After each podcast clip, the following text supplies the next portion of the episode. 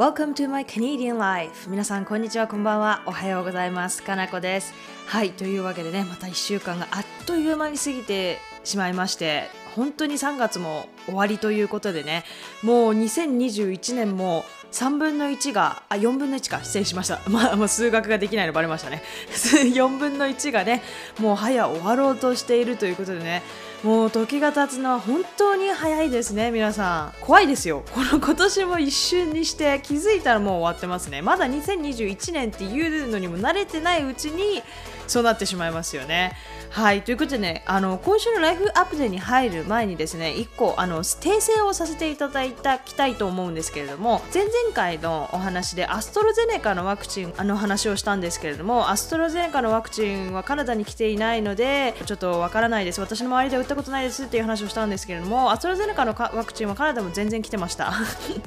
大変失礼いたしました。はい。まあね。確実な研究とかは出ていないのでまだね私がアストロゼネカのワクチンはダメだとかっていう断言はできないんですけれどもまあそういうねニュースがあったということでねカナダにもワクチンは来ているということなんですけれども日本の方はねあのまだ承認が下りてないという認識でございますのでそこだけあの訂正させてください。はい。ということでね今週の早速ライフアップデから入っていこうかなと思うんですけれどもあの今週はですねそのメーガンさんのインタビューについてねちょっと話したいなと思ったんです。あの、まあ、知らない人のためにね、まあ、さらっとお話しさせていただくんですけれどもメーガンさん、まあ、イギリスのヘンリー王子とご結婚なさったアメリカの女優でいらっしゃる方なんですけどもあのー、まあ2人がね王族を辞めてアメリカに来て生活をするという感じで今アメリカにいるんですけれどもそこのインタビューで、まあ、王室では差別があったとか彼女の息子には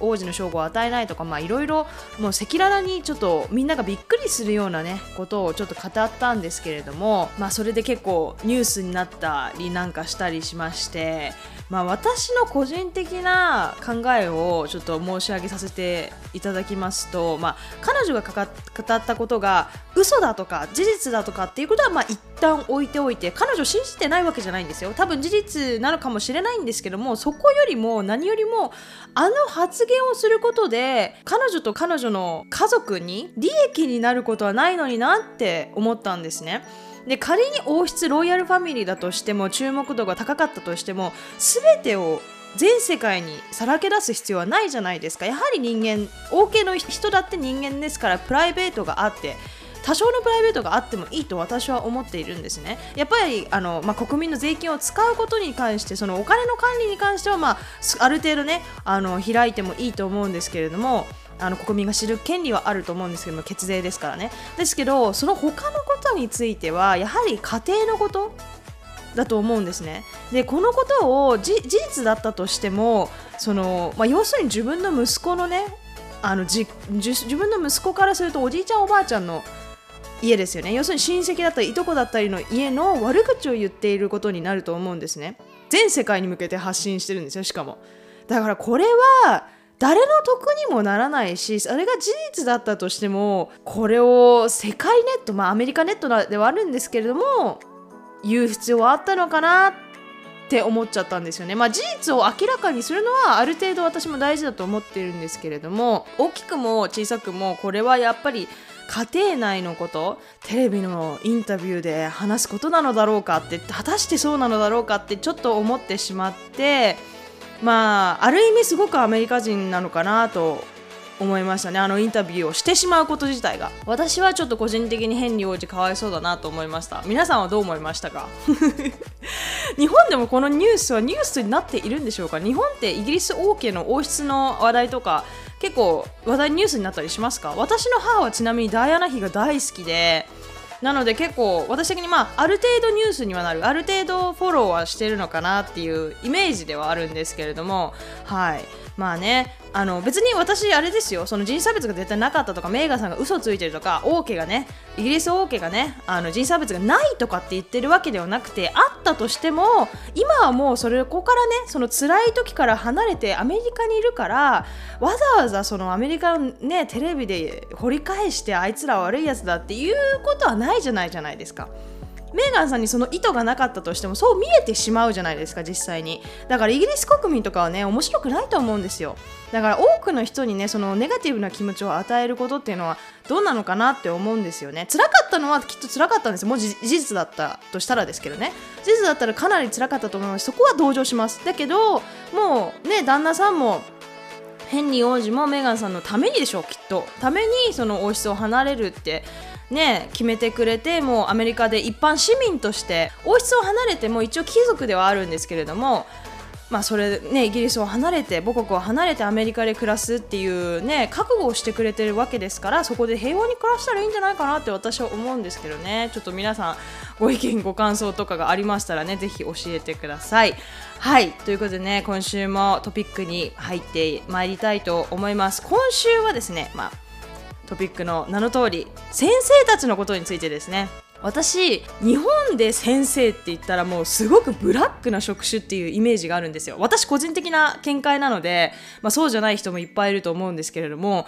私中学校の時にすでに日本で教師という仕事には絶対対につけないなって本能的に感じたんですね。まあ、心から尊敬はしたんですよ。あの運がいいことに行っていた中学のですね先生がすごく私は合っていたのかすごくいい先生たちだったっていうのももちろんあるんですけどもすっごく一生懸命に教鞭を取ってくださってる先生方が本当に多くいてですねあのどの先生も私本当に個人的に好きだったんですね、まあ、すごく心から尊敬はするものの私にはこの職業は無理でな無理だなって思っていたすごい記憶があるんですね。でなんでかって言ったら先生たちって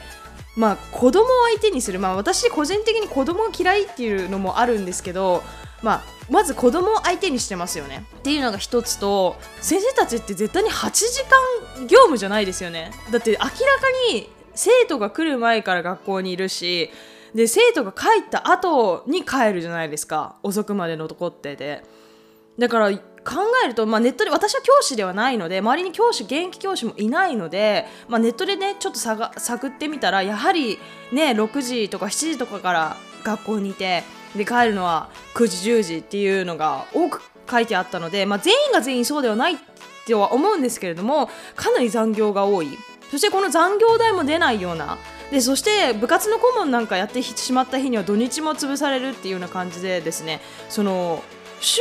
40時間じゃないですか普通は。でもそれを優に軽く超えてるわけですよね日本の先生っていうのは。でしかも残業代もそこまで出ない。っていうことを考えた時にもう私は中学生ながらにね多分そこをちょっと感じ取っていたのか分かんないんですけど先生っていう職業めっちゃ大変だなって思ってたんですね。だから私には絶対無理だって思っていていくらお金をもらってもやっぱ自分のフリーの時間がないっていうのは本当好きじゃないとできないなと思ったんですよ。心から尊敬する職種ではあるんだけど私は無理だって思ったんですね。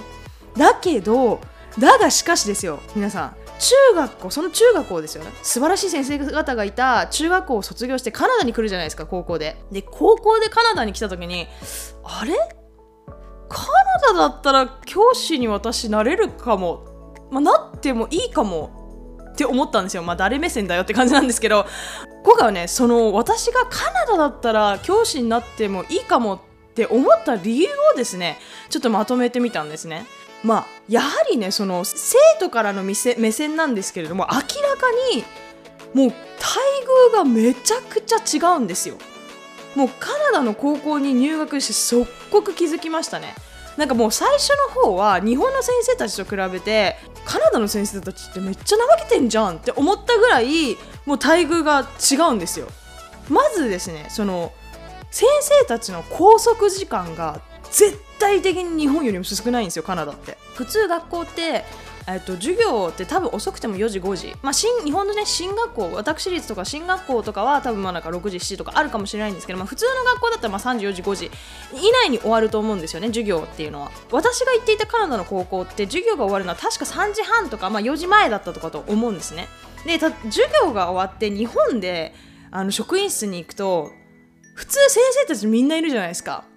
でカナダの高校って授業が終わってその3時半でとかって書いてですね。終わって職員室に行くともう7割方の先生帰ってるんですよ。いないんですよ。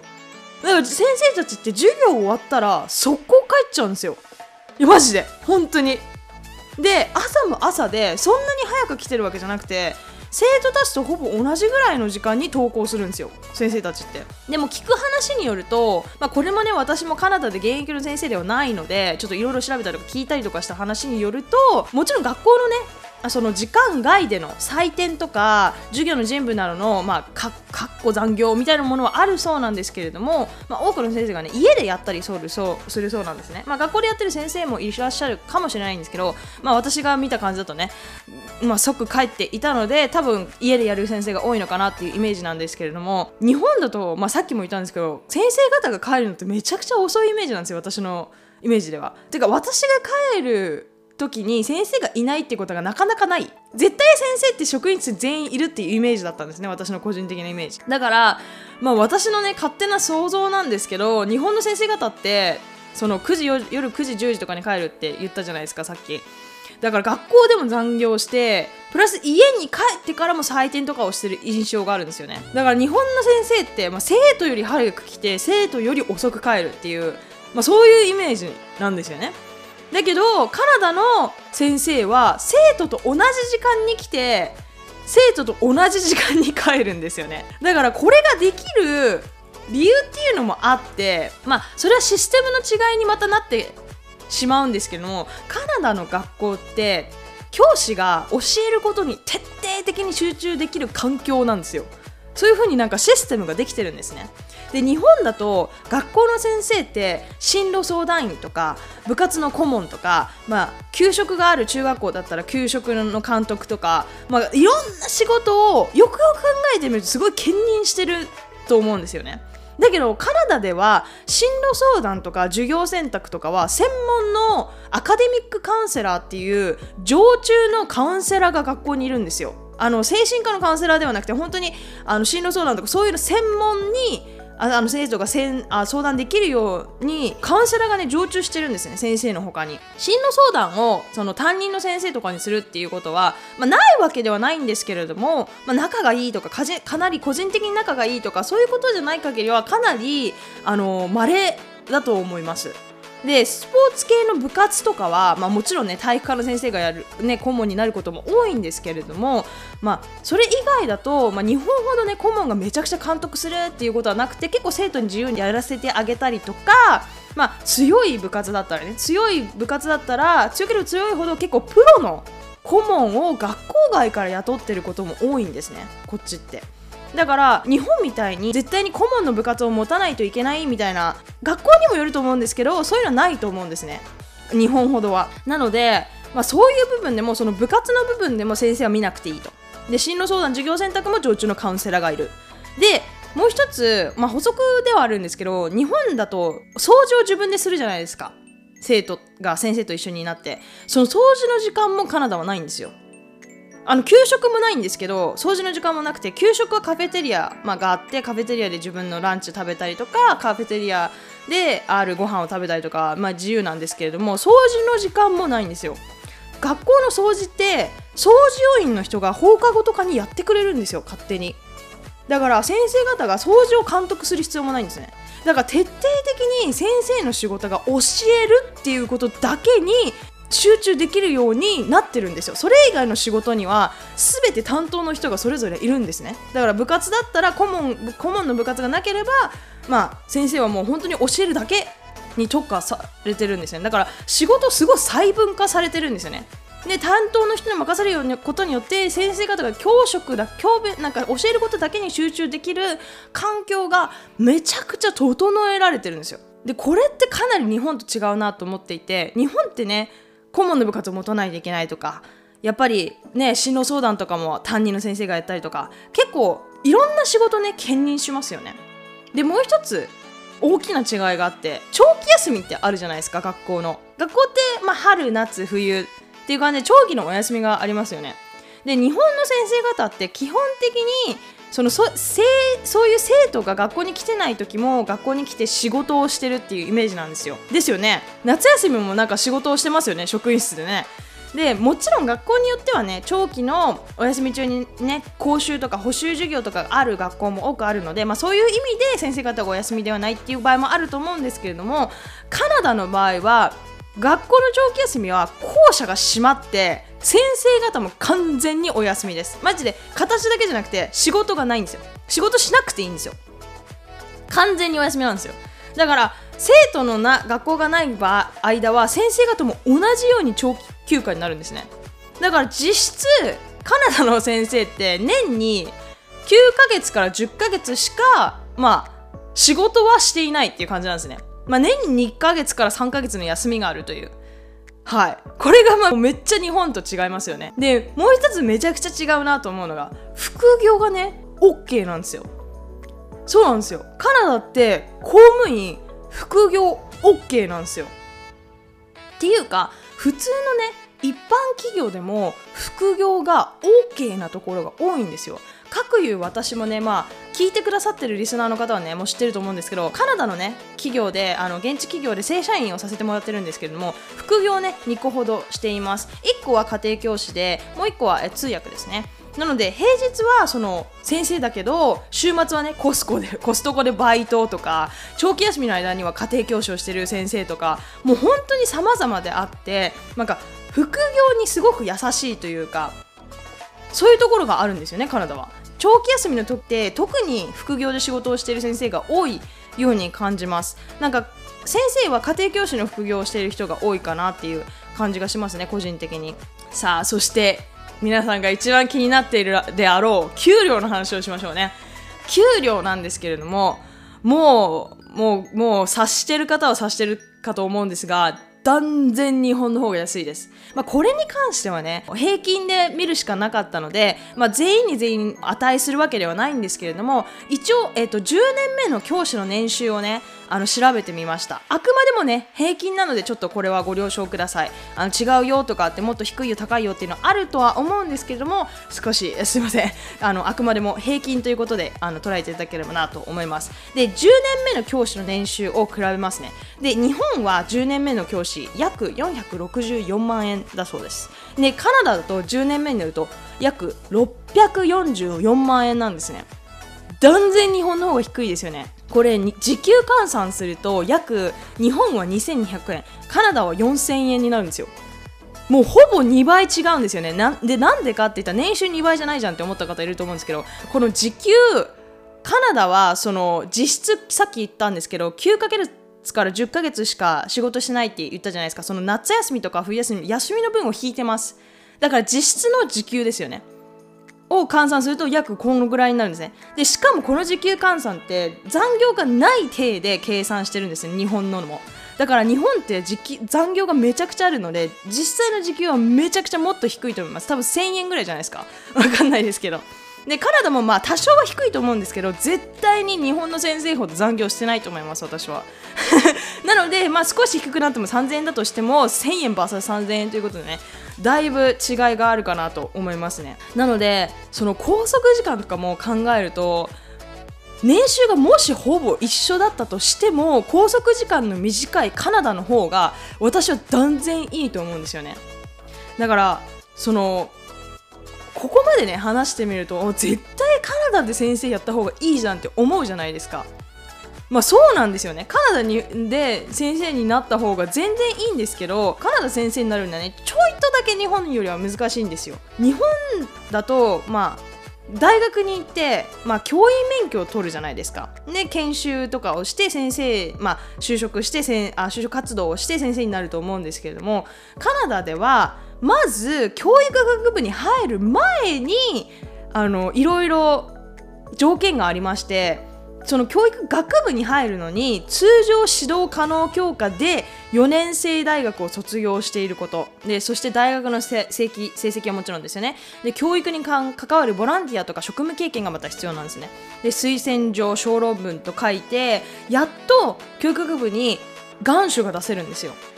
だからその4年生を大の大学を卒業してから教育学部に入るんですね。なのでまあ、日本だよりも1年から2年ほど長くかかります。でそしてその教員免許を取ってからも非常勤講師とかボランティアとかで経験を積んでからやっともう何年も何年もそれをやってからやっと就職先がね見つかるっていう風にかなりね競争率の高い職業でもあるんですね。やはりやっぱりさっきも言ったんですけど待遇がめちゃくちゃいいじゃないですか、まあ、日本と比べてるんですけど。なのでやはりその分競争率もめちゃくちゃ高いんですね。ですけども、まあ、その部分ね1回就職してしまえば1年のうち拘束されるのは9ヶ月から10ヶ月のみで平均644万円の年収がもらえて、まあ、10年目からですけどね、まあ、絶対にクビにならない仕事であると、まあ、組合がありますので教員組合というあの組合に参加することになりますのであのクビになるのがめちゃくちゃ難しい仕事なんですね。だから、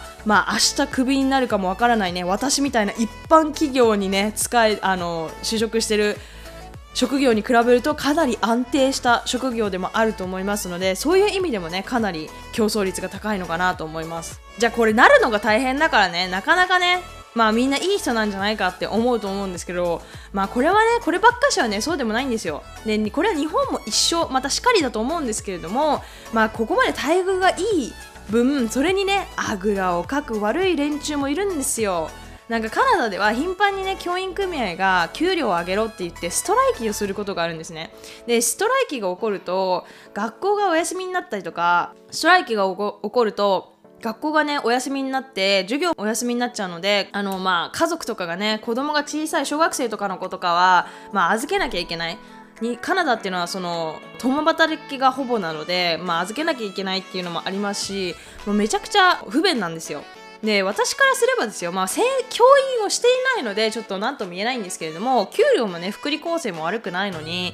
なんでもっと給料を求めてるんだろうって思うんですよねしかも私って日本人、まあ、日本で育ったので日本の先生方のがどれだけ大変かをちょっとまあ生徒目線からではですけど見てるので私からすると日本の先生方の方が100万倍彼らより低い年収でしかも頑張ってくれてる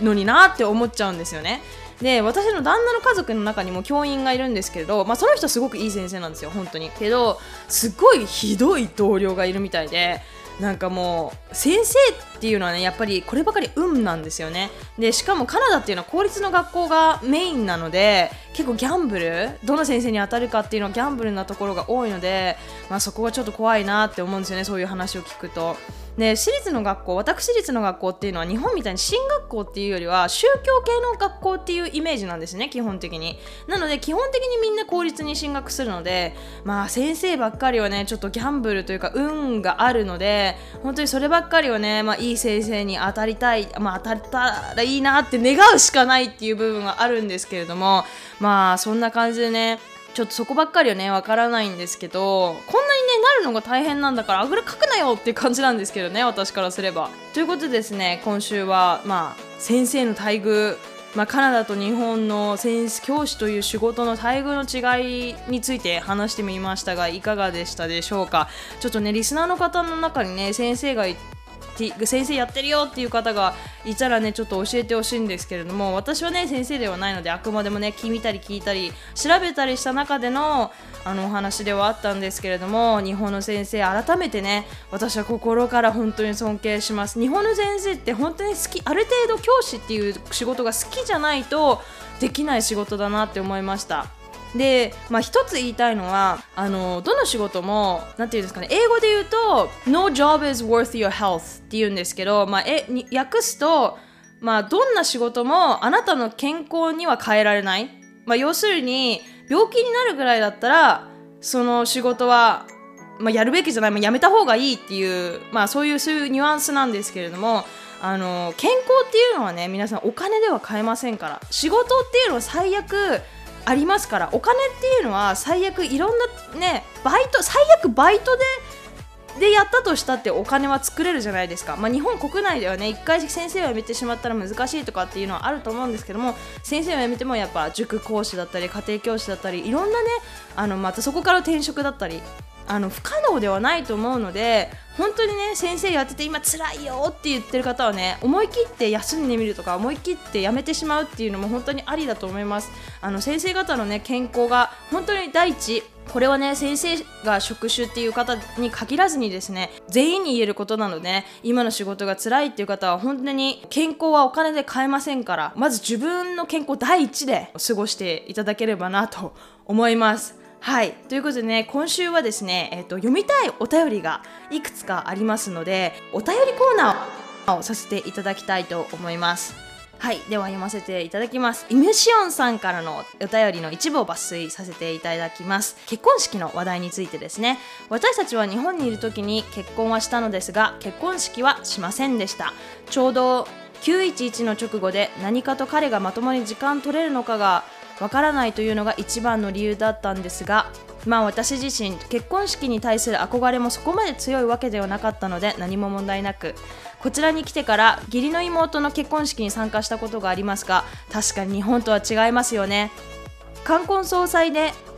日本人とアメリカ人の感覚の違和感としてはアメリカ人は観光存在でジーンズで参加する人たちがいること。驚きました。カナダ人はどうですか？確かに清潔であればいいというのも合理的かもしれませんが結婚式もお葬式も当事者にとっては人生で一度しかない行事。少なくともその時だけはフォーマルな格好をしてあげてもいいのではないかなと思ってしまいました。かなこさんはどう思いますか？来週も楽しみにしています。ではまた。はい。ということでねお便り本当にありがとうございます。確かにジーンズそういうのを聞いたことがあります実は。なんかテキサスの方とかは何て言うんですかそのウエスタンブーツにジーンズが正装とかってまあこれは間違ってるかもしれないんですけど聞いたことがあるんですよね。なんかカナダはあのアルバータ州とかその farmland が大きいメインなところは、えーと、外で結婚式やるときはジーンズとかっていうのは聞いたことがあります確かに。でもバンクーバー私が住んでるバンクーバーだと、まあ、絶対的にフォーマルじゃなきゃいけないというわけではなくてそのインビテーションカードに大体えーと、書いてあります。ちょっとあの何個か種類があってその名前は忘れちゃったんですけどスーツンタイとかスーツンドレスとかそういうなんか英語で言い方があるんですよね。その、まあ、要するに全員スーツ着てほしい着てほしい。スーツドレスの場合スーツドレスとかっていう場合もあれば、まあ、セミカジでも大丈夫だよみたいな、まあ、スーツじゃなくても、まあ、ポロシャツとか、まあ、シャツであればいいよとかなんかそういうレベルがあったんですよね 4, 4つぐらい。でカジュアルなのももちろんあってだから私の個人的な見解だと今今まで3つぐらいウェディングは行ってるんですけど、まあ、それらは全部フォーマルで全員フォーマルだったんですけどジーンズはねさすがに私もまだ見たことがないんですけども、まあ、イメージにねカジュアルって書いてあったらそれはありえるのかなと思いますね。私は基本的にそのインビテーションに書いてあるあの服装をフォローしろって言われたのを覚えています。なのでまだ私は行ったことないんですけどもカナダ国内でもね場所によってはジーンズありえるんじゃないかなと思いますね。でもこれをちょっとうーんそうですね。その主催者側が納得してくれれば私はいいかなと思います。なんか主催者側がスーツで来てねって言ってるのにジーンズで行くの行くのはちょっとちょっと失礼かなって思思う部分があるんですけれども。そうでなければねあのいいんじゃないかなと思います。まあイムシオンさんはね結婚式をなさってないということなのでねあれなんですけれどももしするとしたら多分イムシオンさんはこの感じからすると結構フォーマルなのがあの理想なのかなというふうに感じました。私もねイムシオンさんと一緒ですまあ、結婚式ぐらいはちょっとフォーマルな皆様を見ていた見てみたいなっていう感じがしますね。ちょっとジーンズはさすがにちょっと抵抗が 個人的にはありますけれども、まあ、そういう結婚式もあったらちょっと参加してみたいなと思ったりもしますね。はい、はい、ということでね今週はこれぐらいにしたいと思うんですけれども終わる前にですね一つだけお知らせというかご提案がございます。えっと、先週の結婚式のエピソードをやった時に思ったんですけれども、まあ、カナダにね来て結婚式をやりたいけど、まあ、まだ情報収集が大変とかっていう方、まあ、カナダの結婚式のエピソードで話したんですけどもかなり情報収集というかコネクションがすごく大事なんですね結婚式ってカナダの。もう日本みたいにセットで全部やってくれるというわけではないので一つ一つの、ね、サービスを自分で個別で契約しなければならないので、まあ、いいところって探すのすごく大変じゃないですか。なので思ったんですけれどもここのねリスナーさんでもしカナダ在住、まあ、カナダ在住じゃなくてもカナダ国内で結婚式関連のサービスをやってる人またはやってる人を知ってる人とかがいらっしゃいましたらもうここのね私のポッドキャストでご紹介しようと思います。もちろん広告費用はありません。ただただリスナーさんと、まあ、私もねシャイニーさんも来年結婚式をしたいなっておっしゃっていたので、まあ、私もね近々結婚式はしたいと思っている人なのでそういう情報とかがあったら、まあ、皆さんでねあのお互いにシェアできたらサービスプロバイダー側もビジネスになりますし私たちもねやっぱり知ってる人から教えてもらった方がやはり信頼できるっていうところもありますので、まあ、カナダ国内でのそういうサービスをプロバイダーを知ってる人やってるまたはやってる人がいらっしゃいましたらですね一言お声をかけていただければこのポッドキャスト内で報告あのご紹介したいと思っておりますのであのねそういう方がいらっしゃったらお声かけるかけていただければなと思います。お互いにねここのプラットフォームを使って皆さんで助け合いができたらなと思いますのでねぜひよろしくお願いします。私もね何かいいところを聞いたりとか見たりとかしたら後々ご紹介しようと思いますのではいよろしくお願いいたします。はいということでね今週はこれぐらいにしたいと思います。いつも通りですねえっ、ー、とお便り感想感想リクエストトピック等々あのお待ちしておりますのでお便りフォーム E メール Twitter の DM どんな方法でもね好きな方法であのお便りいただければなと思いますということでね Apple Podcast で聞いてくださってる方は星5ついただけると本当に励みになりますので本当にどうぞよろしくお願いいたします今週もご清聴ありがとうございました Thank you all so much for listening I hope you have a wonderful week and I see you all on my next podcast Thank you very much